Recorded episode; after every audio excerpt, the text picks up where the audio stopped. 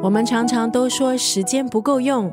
今天在九六三作家语录要分享的是日本畅销作家松浦弥太郎他的时间管理哲学。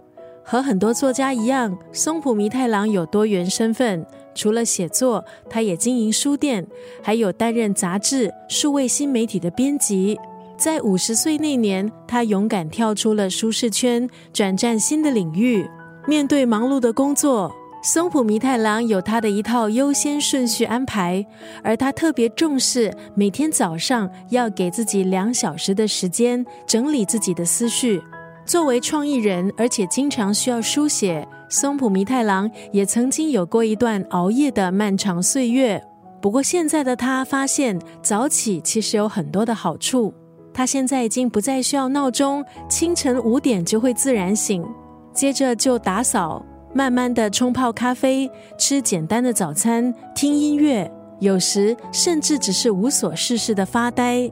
每天清早给自己的两小时，对松浦弥太郎是过程，也是每天重要的仪式。今天要分享的这段文字出自松浦弥太郎的这本书《松浦弥太郎的一百个基本》，那是他重新审视日常中的琐事还有小确幸，写下他的一百个处事原则。简化想法，筛选出几件非做不可的事，确实的努力实践。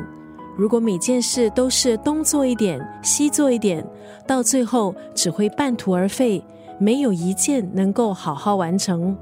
今天分享的语录提醒我们：总是抱怨时间不够用的人，其实应该学习取舍。生活忙碌，为了提升生活的品质，势必要有所取舍。松浦弥太郎以自己作为例子，认为早上的时间非常重要，没有必要绝对不加班，也放弃不必要的应酬，还有夜晚的饭局。检视生活中什么对自己来说真的重要，时间才会得到更好的运用。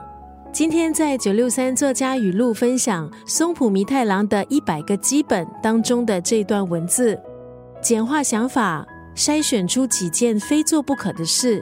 并努力实践。如果每件事都是东做一点、西做一点，到最后只会半途而废，没一件能够好好完成。